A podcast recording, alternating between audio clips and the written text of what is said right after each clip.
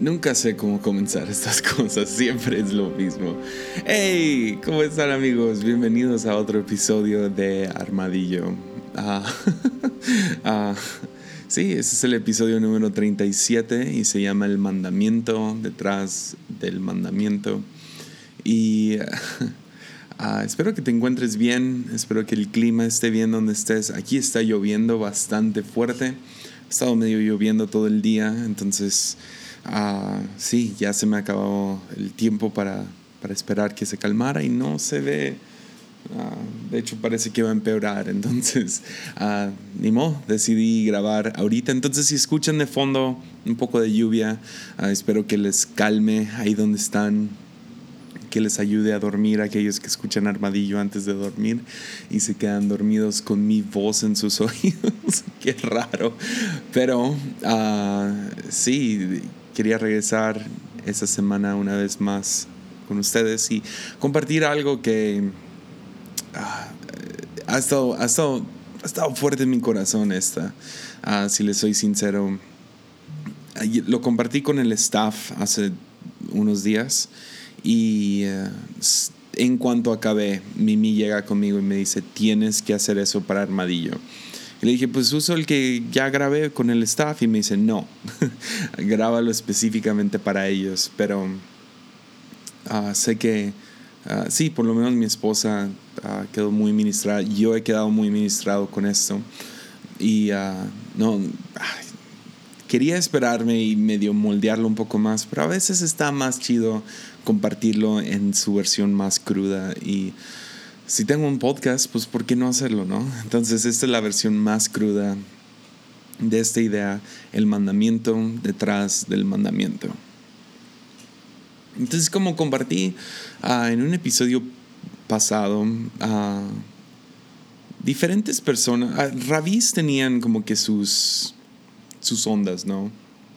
Tenían su cosa, su, su, no sé, como que su su pasión, la cosa que, no sé, muy similar a pastores hoy en día, si vas a una iglesia, puedes darte cuenta en los primeros 5, 10, 15 minutos de qué se trata, qué es, qué es lo que más le importa a este pastor, ¿no? Puedes entrar y si te saludan bien en la puerta, ah, te dan un, chicle o un chocolate antes de sentarte, si ah, hay mucho énfasis en, ti desde el púlpito, ah, si todo es muy fácil de entender, lo más probable es que al pastor de esa iglesia le importa mucho la gente nueva. si llegas a una iglesia y la enseñanza o la predicación dura una hora y media y tiene mucha Biblia, uh, y luego, luego te das cuenta de que, cuál es la prioridad del pastor. De la misma manera, en los tiempos de Jesús, um, cada rabí tenía como que su, no sé, su pasión, su obsesión, su prioridad. Y uh, se agarraban de 600 y tantos diferentes mandamientos que se encuentran en el Antiguo Testamento.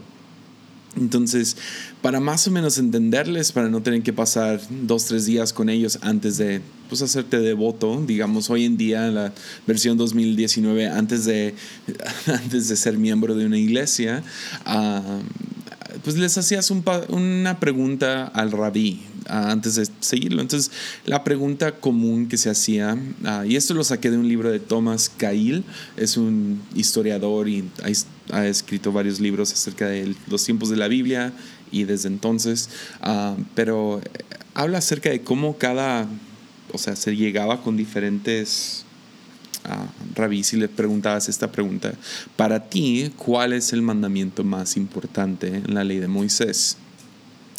Y como Jesús fue un rabí, no, no, no todo mundo lo veía como un Mesías. Ah, algunos lo veían como un lunático, algunos lo veían como un rebelde, otros lo veían como un rabí. Y ah, de hecho es muy probable que todos los discípulos lo veían como un rabí ah, hasta que lo vieron resucitado, pero... o algunos tenían ya como que algún, alguna, no sé, sabían que iba a ser el Mesías de alguna manera, pero no tenían ni idea de cómo iba a suceder, ¿me entiendes? Entonces, un hombre llega con, eh, con Jesús en Mateo 22 y le pregunta, Maestro, ¿cuál es el mandamiento más grande o más importante en la ley de Moisés? Jesús le contesta, ama al Señor tu Dios con todo tu corazón, con toda tu alma y con toda tu mente. Ese es el primer mandamiento y el más importante. Y luego dice Jesús, hay un segundo mandamiento que es igual de importante. O sea, aunque dice primero el de Dios, pone al empate un segundo mandamiento que es ama a tu prójimo como a ti mismo. Y dice, toda la ley, las exigencias de los profetas se basan en estos dos mandamientos. Ahora, yo he escuchado, no sé cuántas enseñanzas acerca de esas dos, ¿no? Ama al Señor tu Dios ah, con todo tu corazón, con toda tu alma y con toda tu mente. Y si fuéramos a aplicarlo hoy en día, al 2019, puedes encontrar hasta iglesias que le dan un énfasis a uno o al otro encima de. ¿no? Ama, ama al Señor. Puedes ir a lugares donde mucho del lenguaje es tienes que exaltar a Dios, tienes que ser a Dios, sonreír con tu vida, todo se trata de, Dios, Dios, Dios, y luego vas a otras iglesias donde parece como que Dios es segunda, no sé, es segunda mano, se trata de gente y ah, justicia social y cómo se trata el inmigrante y cómo se trata el pobre y ah, hay que amarnos unos a otros y mucho es persona, persona, persona. Y Jesús está dando a entender, los dos van mano a mano, no puedes amar a Dios sin amar al prójimo y no puedes amar al prójimo sin amar a Dios. Pero encontramos dentro de estos dos mandamientos un tercer mandamiento, medio escondido, medio al fondo, de hecho tan escondido que no he escuchado mucha gente hablar acerca de esto. Pero detrás de ama al Señor tu Dios con todo tu corazón y ama a tu prójimo, está el mandamiento que está detrás de los mandamientos, ama a tu prójimo como a ti mismo. ¿Ya lo ves? Dice, ama al Señor tu Dios con todo tu corazón, con toda tu alma, con toda tu mente. Ama a tu prójimo como a ti mismo. Aparentemente, para amar a otros, necesitas aprender a amarte a ti mismo. Es más, aparentemente, para amar a Dios necesitas aprender a amarte a ti mismo. Y yo soy, o sea, estoy diciendo esto y claramente no estoy hablando acerca de ese vato que va caminando por la calle y se mira en cada espejo de cada carro uh, o, o nomás se toma selfies y lo sube todo el tiempo y habla de sí mismo cada vez que está en una plática. No, no, no. O sea, tú y yo conocemos a ese vato o a esa muchacha y decimos, ay, parece que está enamorado de sí mismo, ¿no? No es ese tipo de amor, sino algo más. Y la pregunta que tengo es, ¿cuántas enseñanzas has escuchado acerca de amarse a sí mismo? Porque aparentemente para Jesús es muy importante amarse a sí mismo y así poder amar al prójimo y así poder amar a Dios. Déjenles cuento unas historias. En Génesis 27 ya, igual, ya hemos hablado acerca de esto. Ah, tenemos la historia de Saúl y Jacob.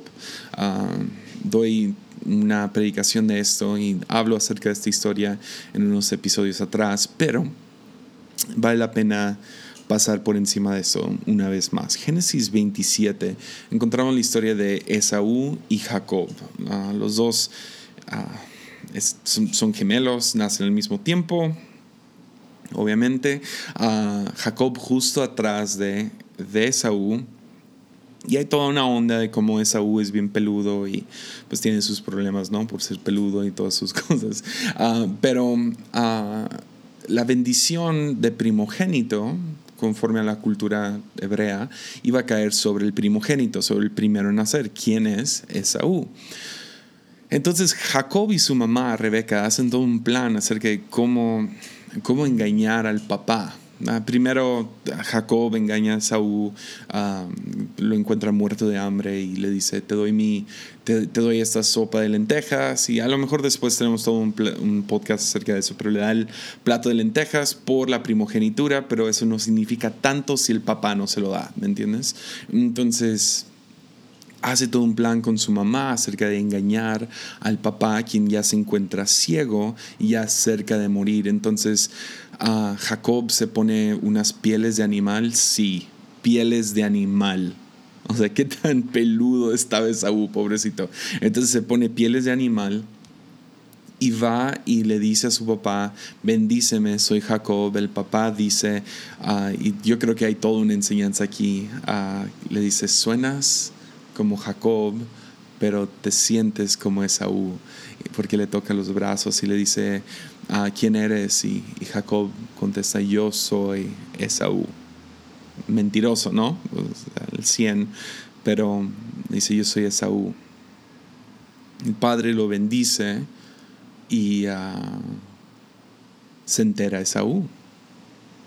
Esaú se enoja mucho, pero no puede hacerle nada a su hermano en lo que su papá sigue con vida, con vida. Entonces jura que el momento en que su papá muera, que ya va a ser en estos días, va a cobrar venganza sobre Jacob. Entonces Jacob sale huyendo y vive, o sea, mucho tiempo, décadas, huyendo de su hermano, viviendo con una mentira, con un gran secreto y vive cargando esa cosa que hizo, tratando de ignorarlo, tratando de dejarlo en el pasado, pero no se puede soltar de él. Esta, esta, esta cosa que hizo, esta mentira, esta manipulación, este engaño, ya lo, viene acosando.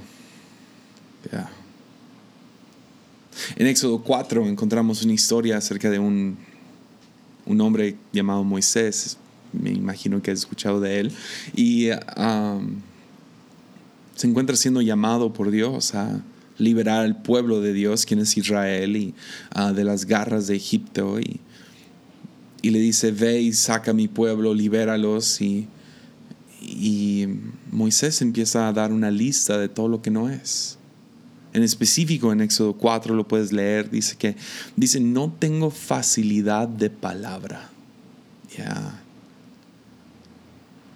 O sea, Dios llega y aparentemente no se ha dado cuenta de que Moisés no tiene una lista de cosas que no pueden hacer, pero en cuanto le dice, hey Moisés, te estoy llamando a liberar a mi pueblo, te estoy llamando a algo muy grande, ve y confronta a Faraón.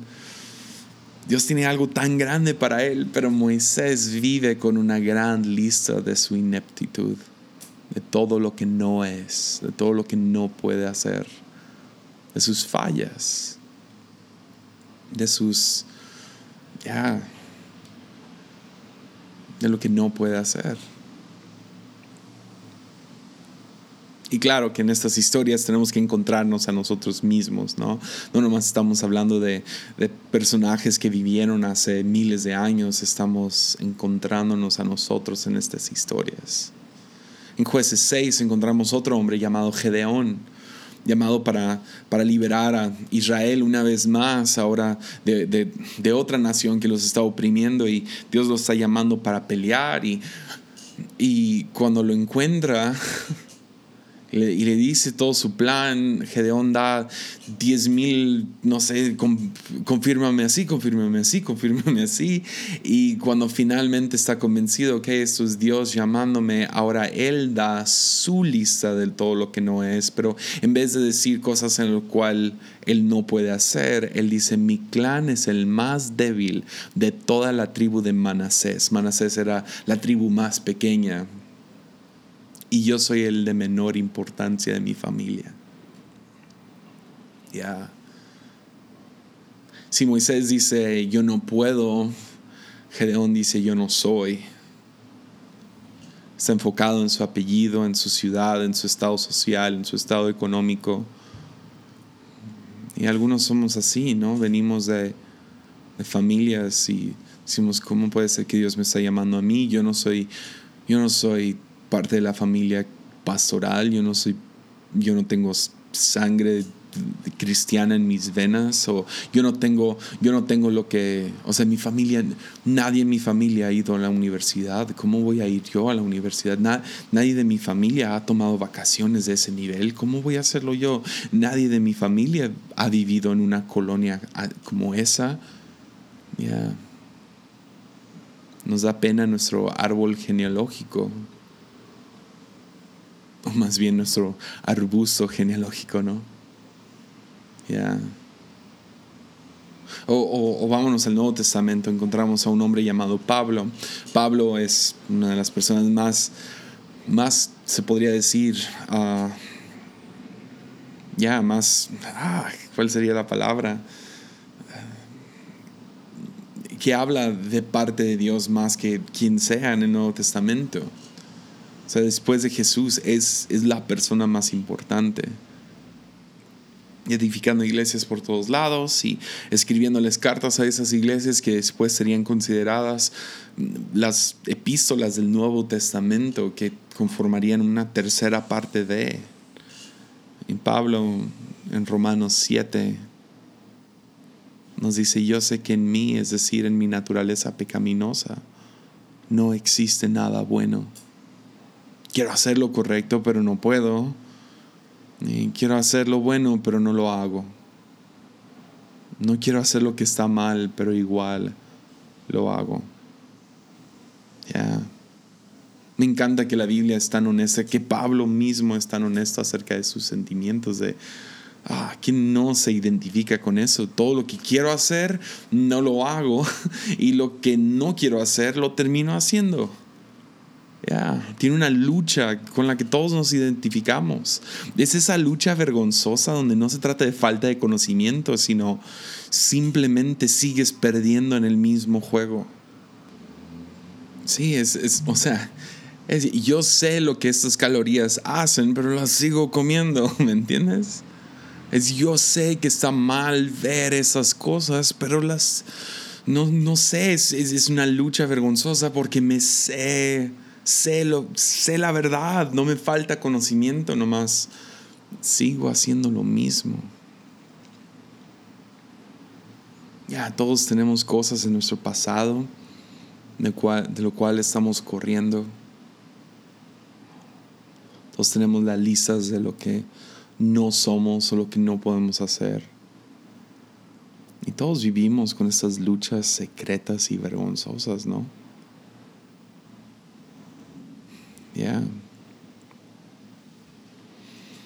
Y si nos dejamos, si nos rendimos ante estas listas y estas cosas en nuestro pasado y estas luchas vergonzosas, terminamos terminamos desconectándonos de Dios mismo. Terminamos ¿Ves? Cuando fallamos al amarnos a nosotros mismos por, la, por, las, por estas cosas, ¿no? Por, porque odio esta lucha vergonzosa con la que cargo, odio que yo no puedo hacer estas cosas y ah, termina, termina pasando diferentes cosas. Uno, uno, terminamos maltratándonos a nosotros mismos. Uno, actuamos como si fuéramos humildes y, ay, no, es que yo no puedo y es que, ay, no, siempre yo, siempre la riego, ¿no? Y ah, qué tonta soy. Y, aún suena como humildad, pero no lo es. No lo es. Y terminamos castigándonos a nosotros mismos. Cuando se nos presenta una oportunidad, la negamos porque no somos eso y no podemos hacer eso, entonces no creemos en nosotros mismos y Terminamos castigándonos, maltratándonos, hablando mal de nosotros mismos en cualquier oportunidad, degradándonos y empujando a otros, ¿no? Porque nosotros no merecemos estar con ellos. Ya cuando fallamos al amarnos a nosotros mismos, nos, nos maltratamos a nosotros mismos. También y creo que aquí está la clave, que, cuando fallamos al amarnos a nosotros mismos, maltratamos a otros. ¿Será que a eso se refería Jesús cuando dijo en Mateo 7, no juzguen a los demás y no serán juzgados? Pues serán tratados de la misma forma en que traten a los demás. El criterio que usen para juzgar a otros es el criterio con el que se les juzgará a ustedes. Porque al final del día nosotros juzgamos en otros lo que sabemos que se encuentra en nosotros mismos. Ya, lo voy a decir una vez más para que se te quede grabado. Juzgamos en otros lo que sabemos que se encuentra en nosotros mismos. Somos más duros con el pecado con el cual nosotros mismos luchamos. Ya. Un truco, ¿quieres saber? ¿Quieres saber con qué pecado lucha tu pastor? Enfócate en cuál pecado condena más duro. Ya. ¿Quieres saber cuál es tu pecado? Checa qué es lo que más juzgas en otros. Ya. Ya. A lo mejor nuestros, nuestros enemigos, la gente que más, no sé, no, no quiero usar la palabra odiar porque creo que pocos confesarían a odiar, pero digamos la gente que menos te cae bien, son quien nos da miedo pensar que somos similar. Ya que vemos en ellos lo que nosotros somos y como no nos amamos a nosotros mismos, nos terminamos odiando a ellos. puede ser una de las razones que Jesús dijo, ama a tu enemigo, porque lo juzgamos en otros lo que sabemos que se encuentra en nosotros mismos. Ya.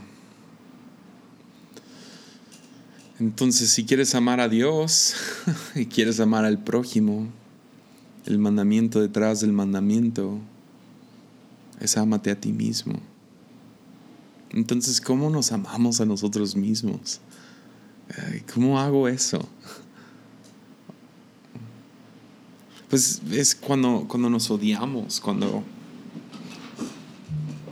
cuando nos frustramos con nosotros mismos y tenemos nuestras listas de lo que no somos y lo que no podemos hacer y tenemos bien presente nuestras fallas del pasado y nuestras luchas vergonzosas, pues terminamos desmantelándonos, nos, nos segmentamos lo que puedo y lo que no puedo, mi pasado, mi presente, mi futuro, lo que soy, lo que no soy, mi, mi, vida secreta, mi vida pública, y terminamos segmentando, terminamos desmantelándonos. Es como si fuéramos un maniquí, tienes un brazo por allá, otro brazo por allá, tu cabeza por allá, y estás completamente hecho pedazos. Eres, eres un rompecabezas que está completamente des, o sea, sí, de, Sí, no se me fue la palabra, pero tú sabes a lo que me refiero.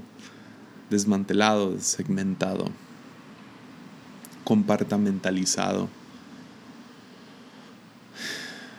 Y Jesús nos, nos llama a reunir estas piezas en nuestras vidas y adueñarnos de quienes somos.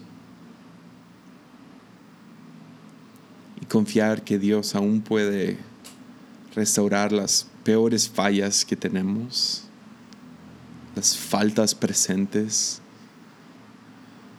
y que dejemos de vivir con el temor que si alguien averigua acerca de esta lucha vergonzosa interna que tengo, que yo sé que no debo de hacer estas cosas y todos saben que no debo de hacerlas y las sigo haciendo, que Dios pueda hacer algo a través de eso.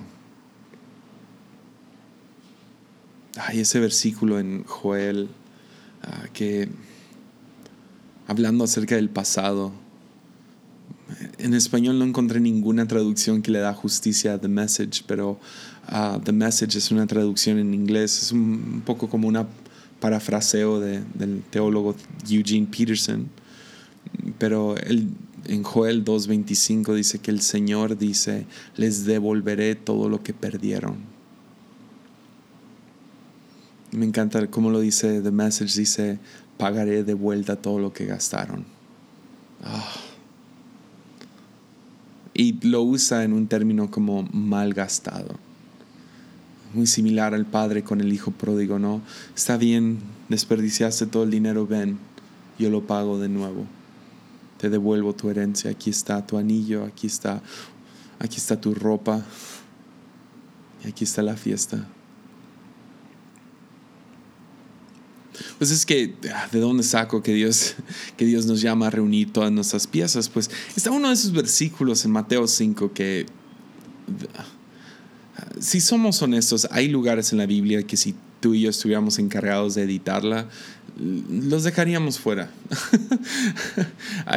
si, puedo ser sincero con ustedes y por favor no me citen con esta, hay partes de la Biblia que nomás no entiendo y la neta odio, no me gustan. Y uh, sigo luchándolo, sigo peleándolo, sigo pensando qué significa esto. Y uh, a veces no, no me gustan las respuestas de, de algunos teólogos o pastores populares.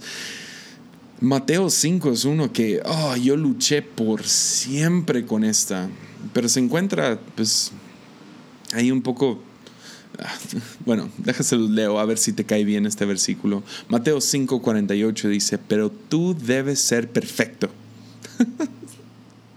Así como tu Padre en el cielo es perfecto. ¿Qué?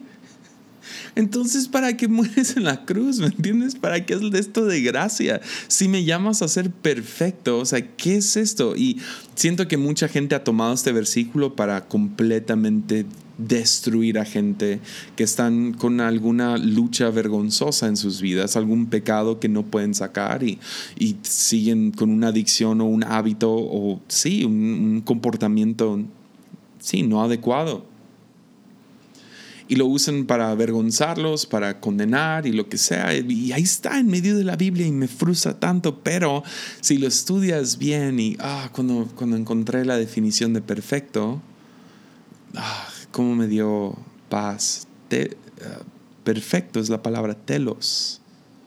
Telos significa completo. En otras palabras, no me falta nada. Tengo todo entonces, la mejor ah, definición de perfecto en este caso, sí, es perfecto, es una buena palabra, pero no en perfecto como comportamiento, sino perfecto como en completo. Es un círculo perfecto. Sé un ser humano perfecto, completo, no te falta nada, así como el Padre, tu Padre en el cielo, no le falta nada. Yeah. Entonces, ¿qué significa esto? Aduéñate de tu vida, de tu pasado, de tus faltas presentes, de tus luchas presentes. Entonces, ¿cómo, cómo puedo amar a Dios y a otros si, si, si aún no acepto quién soy? Aún lo malo. Si yo no puedo aceptar mis luchas, ¿cómo voy a amar a otra persona que tiene luchas? ¿Entiendes? Sí, sí si yo no vivo como, eh, no, no celebro el pasado, no celebro mis fallas, no digo, ah, qué bueno que fallé, no, pero las acepto, fallé en el pasado, vengo cargando con esto. Si yo no acepto y me adueño y digo, esto es parte de quien soy y está bien, entonces, ¿cómo voy a amar a alguien más que viene caminando con, cargando con su pasado?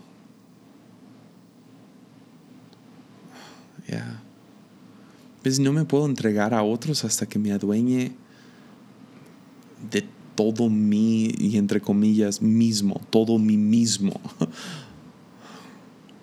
si no me adueño de todo, si no acepto quién soy, aún las cosas malas, si no puedo amarme a mí mismo, ¿cómo voy a amar a alguien más?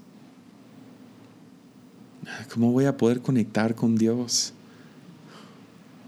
O sea, sigue esta lógica conmigo por un segundo. Si a mí me falta algo, sea en, en, en mi carácter, sea en mi, en mi, en mi vida, en, en mi economía, en mi, en mi cuerpo, en, mi, en mis habilidades. ¿De quién es culpa? Deja- déjalo pregunto así. Si yo nací segundo, ¿quién tiene la culpa? ¿Yo? Si yo nací mal, ¿quién tiene la culpa? Contéstame eso por un segundo. Porque la respuesta es simple. Si yo nací mal, no es culpa de mis padres. Es culpa de quien me creó. Entonces, ¿cómo puedo conectar con Dios si en el fondo yo sé que es quien me, Él, él me diseñó? ¿Cómo voy a conectar con Dios si en, mi, si el fondo de mí vivo con el resentimiento de que tú me creaste o me diseñaste mal? Ya, entonces tengo que, tengo que aceptar. Dios me creó así. Tengo mis fallas. Sí tengo mi naturaleza pecaminosa. Tengo mis luchas. Tengo mis... Tengo mi pasado. Tengo lo que me falta. Y está bien. Ya. Entonces, dos preguntas, una historia y acabamos. Primera pregunta con la que quiero que, que lidies si es, ¿hay algo en mi pasado que estoy evitando? Que estoy ignorando, que estoy, estoy viviendo en negación.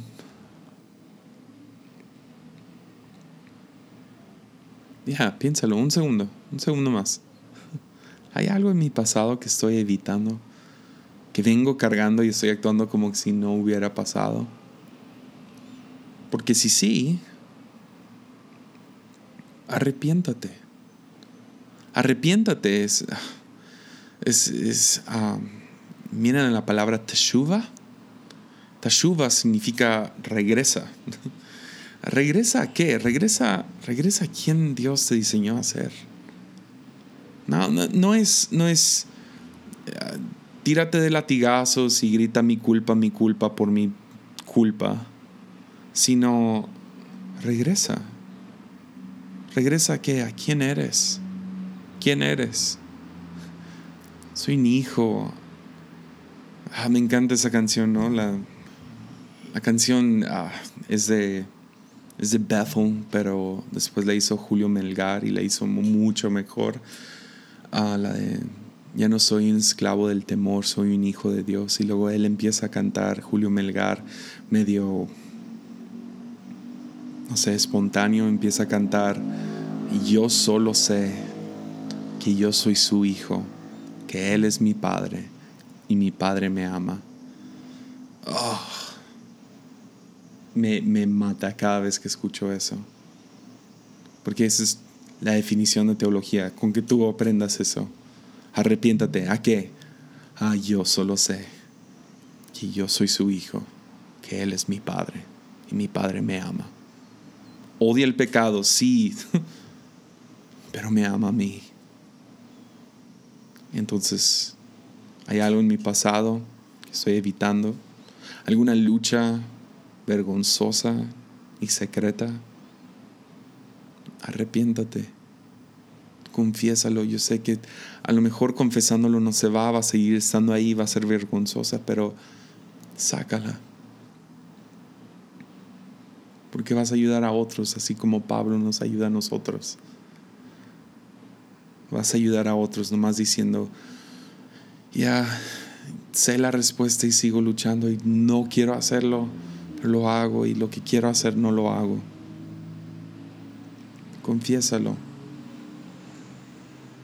y aduéñate de esa lucha. Sí, yo tengo esta lucha y uh, oras cada día que Dios te ayude con él. La otra es, ¿hay alguna relación que estás sufriendo porque no me sé amar a mí mismo? Ya. Clásico, ¿no? Los papás que están enojadísimos con sus hijos porque sus hijos no quieren ir a la universidad. Y es porque ellos no fueron. O ellos no pasaron con la calificación que ellos querían. Entonces tratan de vivir sus vidas a través de sus hijos. Y está sufriendo su relación porque no saben aceptar, sí, no pasé la universidad o no fui a la universidad o no tuve la oportunidad porque yo no fui suficiente. Ok, acéptalo, está bien. Y no tienes que forzar a otra persona a hacerlo. Ya. ¿Hay alguna relación que estás sufriendo porque yo no me sé amar a mí mismo? Que yo no me siento bonita, entonces estoy de celosa con mi novio cada, cada día porque no he aprendido a amarme. Arrepiéntate.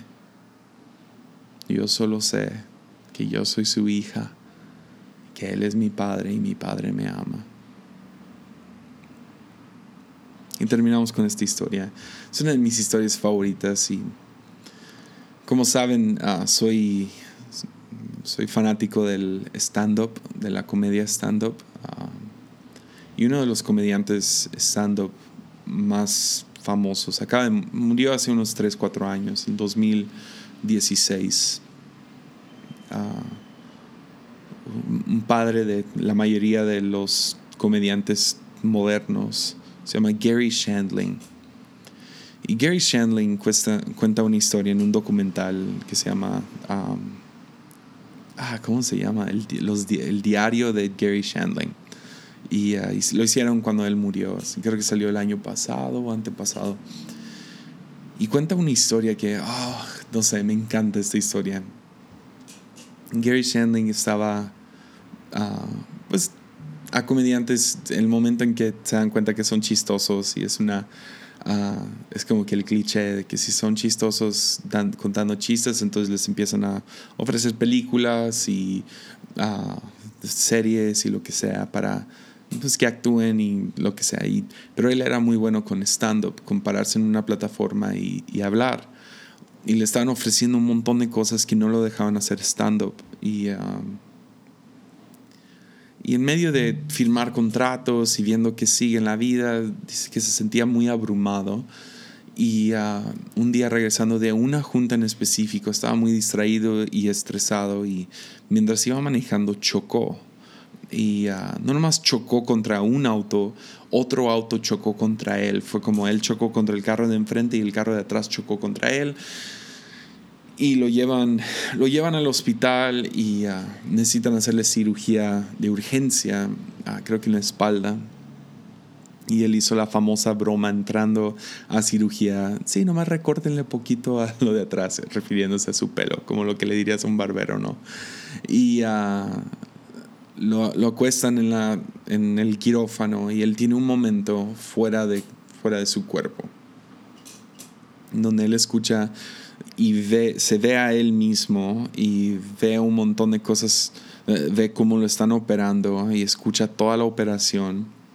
Y luego dice que miró hacia arriba y vio una luz y empezó a flotar hacia la luz y luego la luz le habló y le hizo esta pregunta.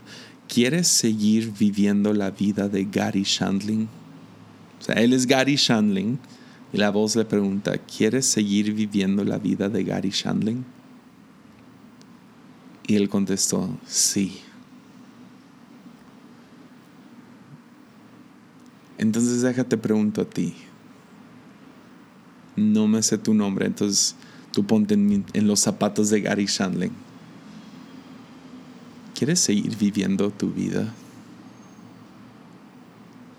Ah, ese es un buen mantra, ¿no? Preguntarme a mí mismo, ¿quiero seguir viviendo la vida de Josiah Hansen? Porque es muy fácil mirar la vida de alguien más y decir, quiero esa vida, pero ¿amas tu vida? Y si no, a lo mejor es hora de arrepentirte y ser perfecto, completo.